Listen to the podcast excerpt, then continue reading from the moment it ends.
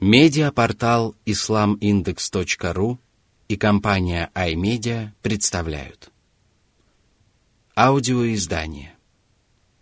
Полное толкование священного Корана шейха Абдурахмана Ассади. Сура Аль-Майда. Трапеза. Бисмиллахир-Рахманир-Рахим Во имя Аллаха Милостивого, Милосердного. Сура 5, аят 1.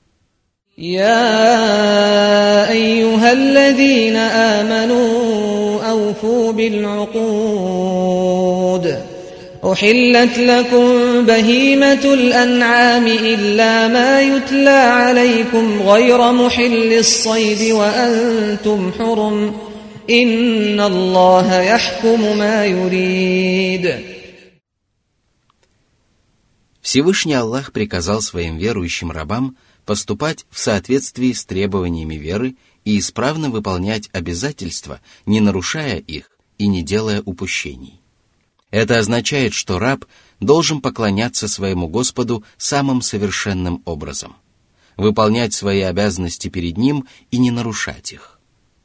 Он также должен выполнять свои обязанности перед Божьим посланником, повинуясь Ему и следуя по Его стопам и перед своими родителями и родственниками, делая им добро и поддерживая родственные связи.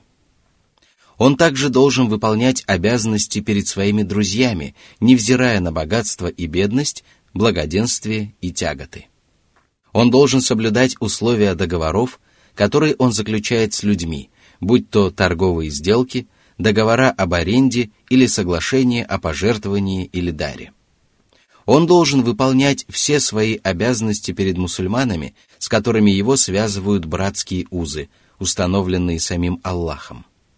Всевышний по этому поводу сказал, «Воистину, верующие братья».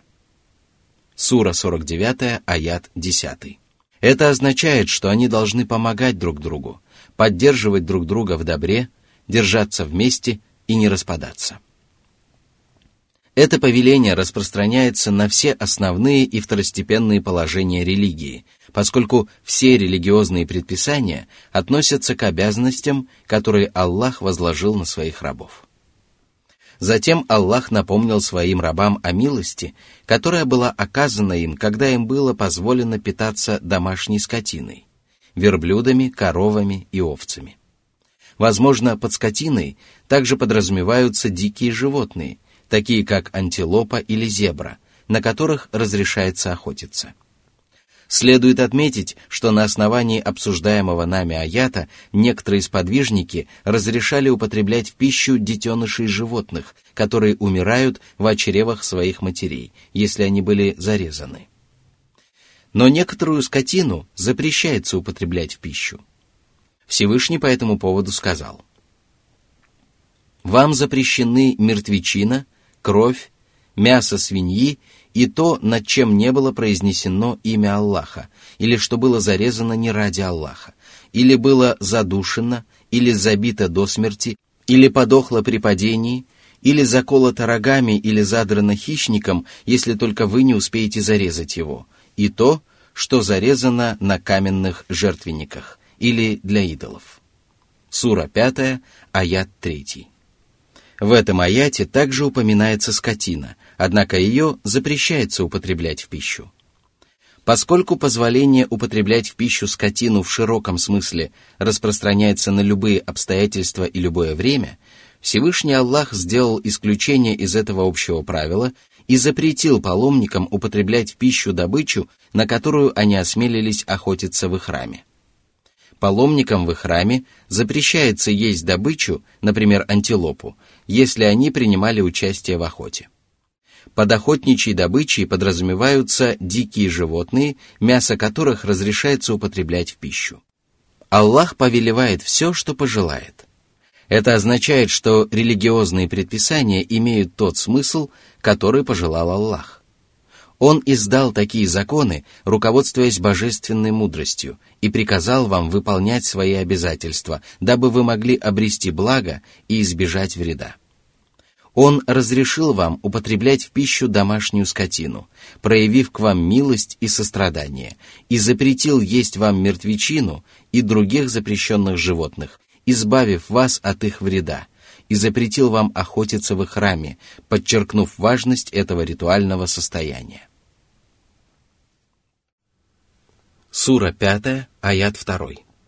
يا أيها الذين آمنوا لا تحلوا شعائر الله لا تحلوا شعائر الله ولا الشهر الحرام ولا الهدي ولا القلائد ولا القلائد ولا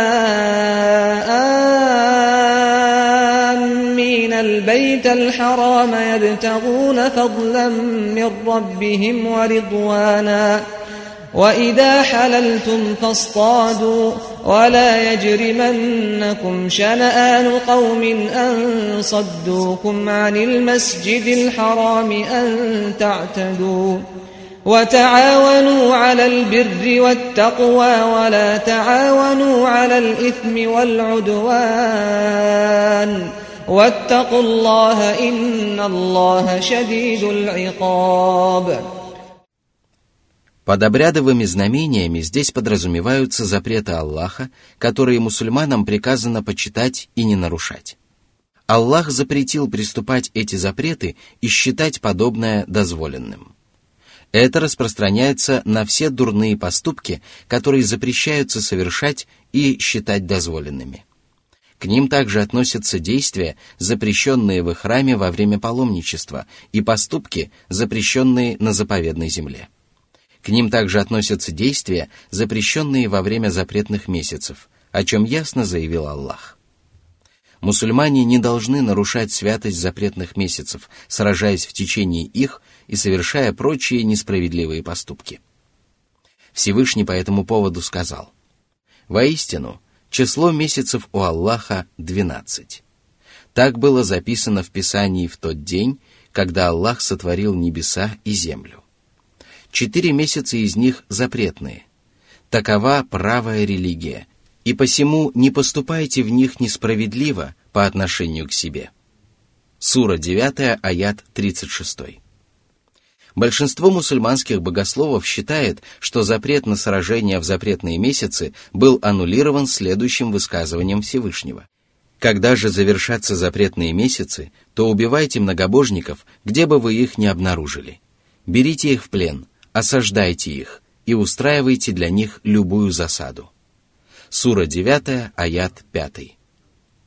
Существуют и другие священные тексты, содержащие повеление сражаться против неверующих при любых обстоятельствах и суровую угрозу в адрес тех, кто отказывается от священной войны, которая также имеет широкий смысл. Это мнение усиливается тем, что пророк Мухаммад сразился с жителями Таифа в месяце Зулькада, который также относится к запретным месяцам. Некоторые богословы считали, что запрет на сражение в запретные месяцы не является аннулированным. Они опирались на обсуждаемый нами аят и другие откровения, в которых запрещается сражаться именно в эти месяцы. Они считали, что эти откровения конкретизируют общий смысл повеления сражаться против неверующих, поскольку священные тексты с общим смыслом необходимо понимать на основании текстов с конкретным смыслом. Некоторые богословы считали, что этот запрет нуждается в дополнительном разъяснении. Они полагали, что в запретные месяцы запрещается начинать боевые действия, но разрешается продолжать или завершать войну, если она началась в другие месяцы. Таким же образом, они объяснили сражение пророка против жителей Таифа, поскольку это противостояние началось битвой при Хунейне, которая состоялась в Шаввале. Все сказанное выше не относится к оборонительным действиям, ибо если неверующие первыми начали сражаться против мусульман, то мусульманам разрешается воевать против них в целях самообороны, даже в запретные месяцы. Причем богословы единодушны по этому поводу. Мусульмане также не должны покушаться на жертвенных животных и скотину, которая украшена ожерельями, если ее гонят к дому Аллаха во время хаджа или малого паломничества. Они не должны мешать людям привести скотину к месту заклания, воровать ее или отнимать силой, наносить ей увечья и обременять ее непосильной ношей, которая может погубить животное до того, как оно достигнет места заклания. Напротив, мусульмане должны относиться к жертвенным животным с почтением и уважать тех, кто приводит их. Под животными и ожерельями подразумевается особый вид жертвенных животных, для которых скручивают ожерелья или петли. Их надевают на шеи животным, обозначая тем самым, что они предназначены для жертвоприношения. Это делается для того, чтобы люди брали пример с этого благого поступка, обучались сунне пророка и знали, что эти животные являются жертвенными. Вот почему надевание ожерелий на жертвенных животных является сунной и узаконенным обрядом. Аллах также запретил покушаться на людей, которые отправляются к заповедному дому, стремясь снискать милость и благоволение своего Господа. Это распространяется на всех, кто приезжает к заповедной мечети для того, чтобы торговать или заработать деньги другим дозволенным путем, или в надежде снискать благоволение Аллаха, совершив хадж или малое паломничество, обойдя вокруг Кабы, помолившись в мечети или совершив другие обряды поклонения мусульмане не должны причинять таким людям зло или оскорблять их. Напротив, они должны относиться к ним с уважением и почитать каждого, кто посещает храм своего Господа. Это предписание включает в себя повеление обеспечивать безопасность на дорогах, ведущих к Дому Аллаху, дабы паломники были спокойны и уверены в собственной безопасности и не испытывали страха за свою жизнь и свое имущество, опасаясь убийств, грабежей, взимания налогов и тому подобного. Этот прекрасный аят конкретизирован следующим высказыванием Всевышнего. «О те, которые уверовали! Воистину, многобожники являются нечистыми, и пусть они после этого их года не приближаются к заповедной мечети». Сура 9, аят 28. Поэтому многобожникам не разрешается вступать в заповедную мечеть. Из поставленного в этом откровении условия следует, что запрещается мешать посетить заповедную мечеть тем, кто стремится снискать милость и благоволение Аллаха. Из этого следует, что если человек желает совершать там грехи, то из уважения к заповедной земле ему нельзя позволить бесчинствовать возле дома Аллаха. Всевышний по этому поводу сказал, «Тем, кто желает там уклониться от истины по несправедливости, мы дадим вкусить мучительные страдания. Сура 22, аят 25. Поскольку в предыдущем аяте Аллах запретил паломникам охотиться в храме, далее Всевышний Аллах позволил им охотиться после того, как они освободятся от их храма во время хаджа или малого паломничества. Этот запрет снимается с них после освобождения от их храма – Употребление повелительной формы после запрета означает, что религиозное положение остается таким, каким оно было до запрета. Затем Аллах сказал, что ненависть и враждебное отношение людей, которые посягнули на права мусульман и не позволили им пройти к заповедной мечети, не должны подталкивать их на ответные враждебные действия против них с целью мщения раб должен придерживаться предписаний Аллаха и быть справедливым, даже если люди грешат против него, поступают с ним несправедливо и попирают его права. Ему не разрешается наговаривать на того, кто наговаривает на него, или предавать доверие того, кто предал его доверие. Затем Аллах приказал своим рабам помогать друг другу в благочестии и богобоязненности – под благочестием подразумеваются все деяния, совершаемые душой и телом, касающиеся обязанностей человека перед Аллахом и перед людьми, которые Аллах любит и которыми Он доволен. Под богобоязненностью подразумевается отказ от всех поступков, совершаемых душой или телом, которые ненавистны Аллаху или Его посланнику. Одним словом, мусульманин должен стремиться ко всем качествам, которыми Аллах приказал обладать, и должен избавляться от всех качеств, которых Аллах приказал избегать. Он должен выполнять эти предписания сам и помогать в этом своим верующим братьям, используя для этого любые слова, способные вдохновить их на благодеяния и любые соответствующие деяния. Наряду с этим Аллах запретил помогать друг другу в грехе и вражде.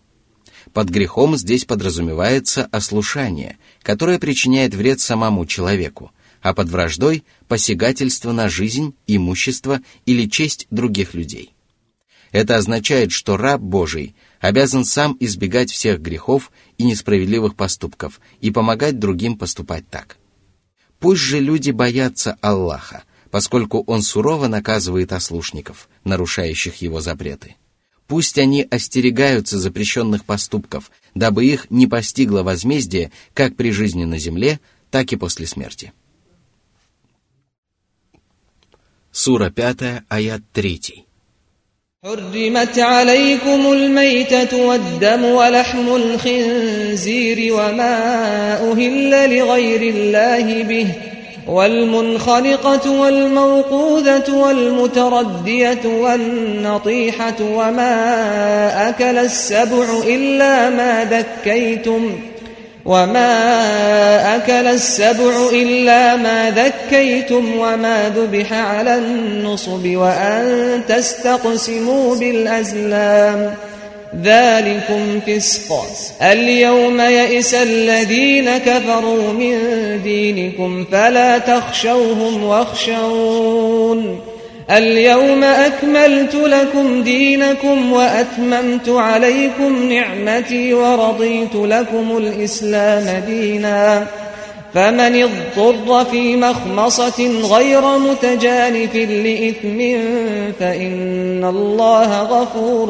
رحيم В этом откровении упоминаются запреты, на которые Аллах указал в самом начале этой суры – Следует знать, что Всеблагой и Всевышний Аллах объявил продукты питания дозволенными или запрещенными только для того, чтобы уберечь своих рабов от того вреда, который им могут причинить запрещенные продукты. В одних случаях Аллах разъяснил мудрость этих запретов, а в других случаях не сделал этого. Аллах сообщил, что мусульманам запрещена мертвечина. Под мертвечиной подразумеваются все животные, которые подохли без предусмотренного шариатом заклания. Употреблять в пищу мясо таких животных нельзя, потому что оно является вредным. Это объясняется тем, что кровь застаивается в мясе и внутренностях таких животных и вредит здоровью того, кто употребляет его в пищу. Некоторые животные подыхают от болезни, которая также может причинить вред здоровью человека – Единственным исключением из этого правила являются подохшая саранча или подохшая рыба, которых разрешается употреблять в пищу. Аллах также запретил употреблять в пищу пролитую кровь. Смысл этого предписания конкретизируется другим высказыванием Всевышнего. «Скажи, из того, что дано мне в откровении, я нахожу запрещенным употреблять в пищу только мертвечину, пролитую кровь и мясо свиньи, которая или которая является скверной, а также недозволенное мясо животных, заколотых не ради Аллаха. Сура 6, аят 145. Аллах также запретил употреблять в пищу мясо свиньи. Этот запрет распространяется на любые части тела этого животного – Аллах выделил его из числа остальных скверных животных, потому что некоторые христиане полагают, что Аллах позволил им употреблять его в пищу.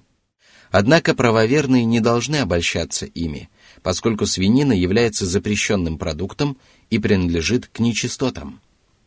Мусульманам также запрещается употреблять в пищу то, что было зарезано не ради Аллаха, а ради идолов, святых, звезд или других творений.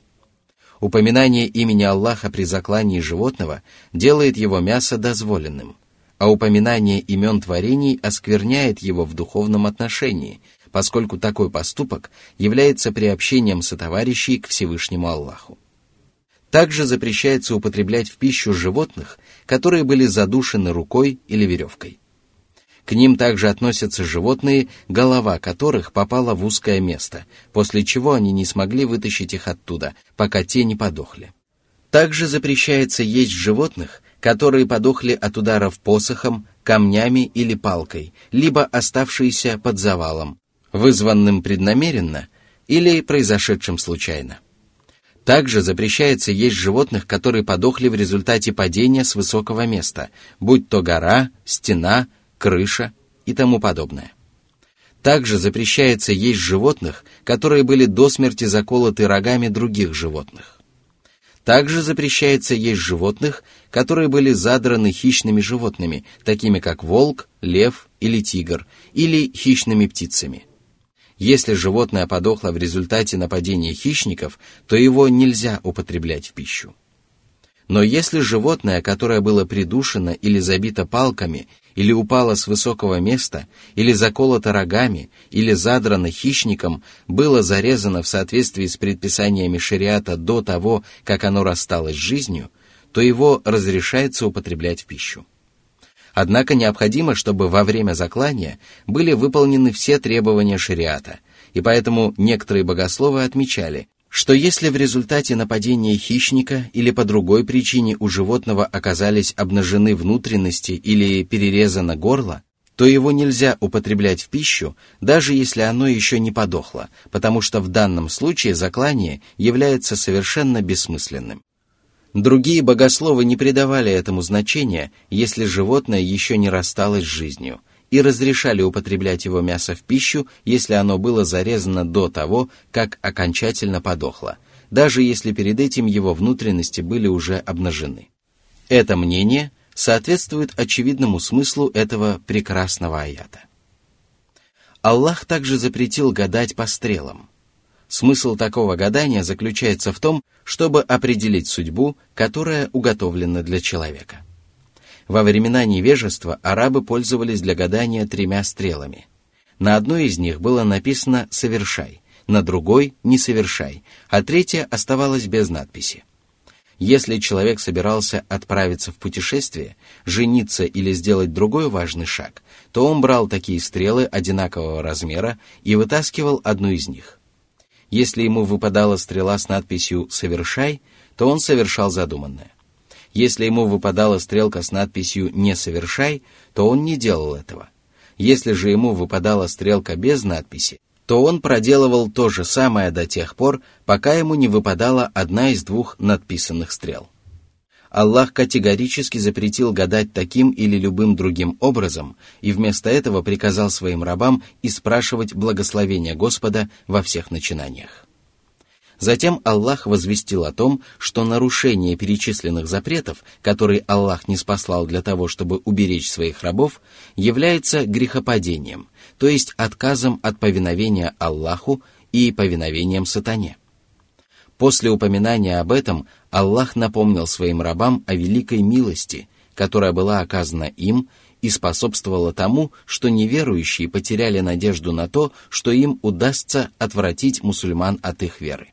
В этом аяте говорится о дне Арафа, когда Аллах завершил свою религию и одарил окончательной победой своего раба и посланника, когда язычники потерпели сокрушительное поражение и осознали свою беспомощность, хотя прежде они делали все возможное для того, чтобы отвергнуть правоверных от их религии.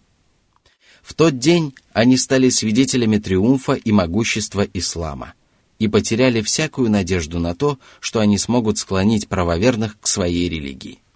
Они стали испытывать перед ними страх, и поэтому в тот год ни один язычник не осмелился совершить паломничество и обойти вокруг Кабы Нагим.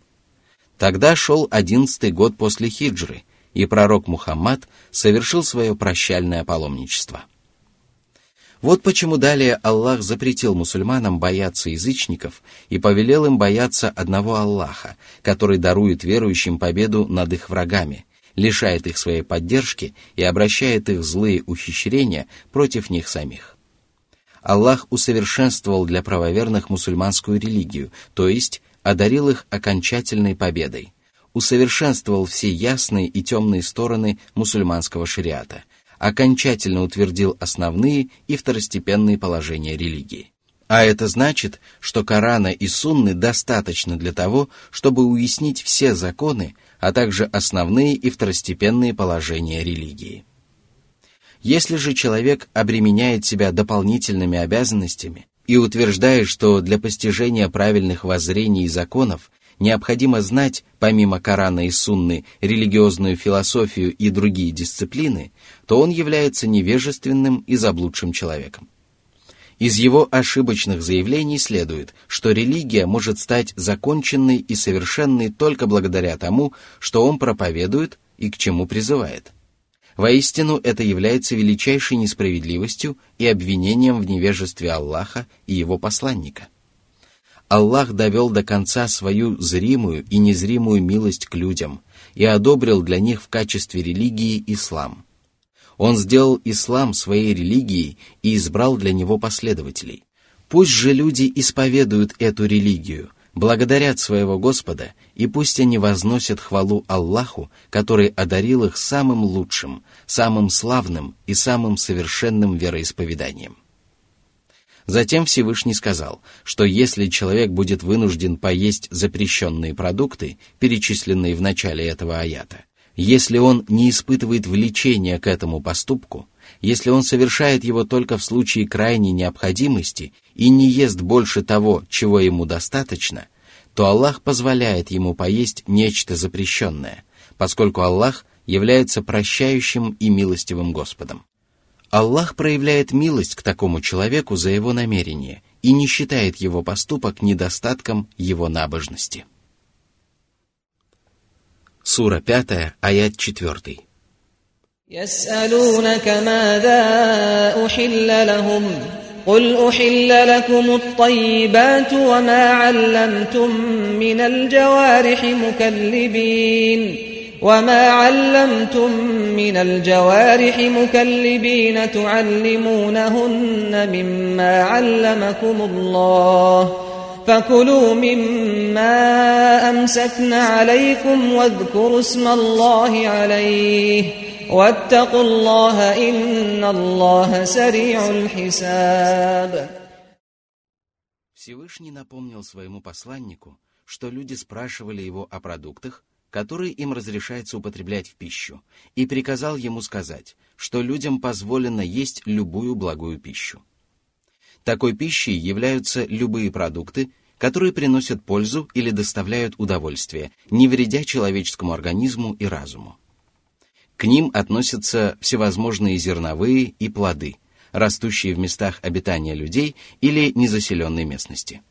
К ним также относятся животные, обитающие на суше, кроме хищников и нечистых животных, которых законотворец запретил употреблять в пищу. Запрет на употребление нечистых продуктов вытекает из смысла этого откровения и ясно упоминается в другом высказывании Всевышнего. Он повелит им совершать одобряемое и запретит им совершать предосудительное, объявит дозволенным благое и запрещенным скверное, освободит их от бремени и оков. Сура 7, аят 157. Затем Аллах разрешил употреблять в пищу животных – пойманных охотничьими собаками или птицами, которых люди обучают части того, чему их научил Аллах. Но предварительно они обязаны упомянуть над пойманной добычей имя Аллаха. Из этого откровения можно сделать несколько полезных выводов. Во-первых, Аллах проявил милость и сострадание к своим рабам, когда широко распахнул перед ними врата дозволенного и позволил употреблять в пищу даже животных, которые не были зарезаны в соответствии с шариатом, если они были пойманы охотничьими животными. Под ними подразумеваются собаки, леопарды, соколы, ястребы и другие хищники, которые охотятся посредством клыков или клюва. Во-вторых, охотничьи животные обязательно должны быть обученными.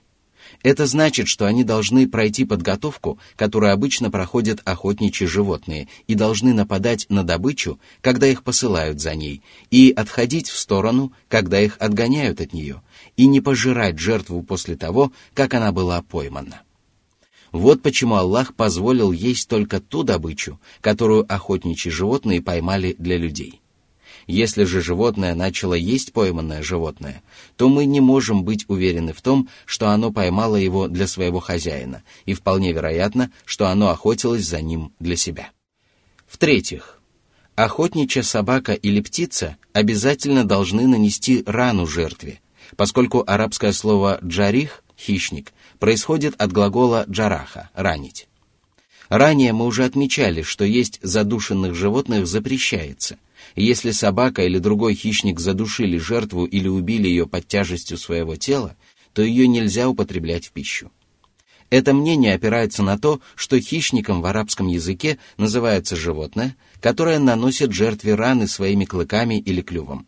Однако наиболее распространенным является другое мнение, согласно которому хищниками называют животных, которые настигают жертву и овладевают ею. Это толкование не свидетельствует в пользу сделанного нами вывода. А лучше всего об этом известно Аллаху. В-четвертых, шариат позволяет заводить охотничью собаку, что подтверждается достоверным хадисом, хотя владение обычными собаками запрещено. Это объясняется тем, что позволение охотиться с собаками и обучать их подразумевает позволение заводить их. В-пятых, часть добычи, которой коснулась пасть охотничьей собаки, считается чистой, потому что Аллах позволил употреблять ее в пищу и не приказывал мыть ее после прикосновения собаки. Это значит, что добыча после этого остается чистой. В-шестых, обсуждаемый нами аят подчеркивает превосходство знаний, поскольку разрешается употреблять в пищу жертву, пойманную обученным хищником, тогда как жертва, пойманная необученным хищником, является запрещенной. В-седьмых, обучение охотничьих собак, птиц и других животных не порицается и не относится к бесполезной трате времени. Напротив – это занятие является похвальным, поскольку благодаря этому люди могут употреблять в пищу пойманных на охоте животных или использовать их в других целях. В-восьмых, обсуждаемый нами аят является доводом в пользу того, что разрешается продавать охотничьих собак, поскольку иногда этот путь является единственным способом приобретения охотничьей собаки. В-девятых, посылая охотничью собаку или птицу за жертвой, охотник обязан произнести имя Аллаха. Если же он сознательно не сделает этого, то пойманную хищником жертву нельзя употреблять в пищу. В-десятых, пойманную хищником жертву разрешается употреблять в пищу независимо от того, умерла она в результате нападения хищника или нет. Но если охотник подоспеет к жертве до того, как она расстанется с жизнью, то мясо жертвы становится дозволенным только после заклания в соответствии с требованиями шариата. После упоминания обо всем этом, Аллах приказал своим рабам исповедовать богобоязненность и предупредил их о том, что всем им придется держать ответ в день воскресения. Аллах также напомнил о том, что этот день уже приблизился и наступит очень скоро.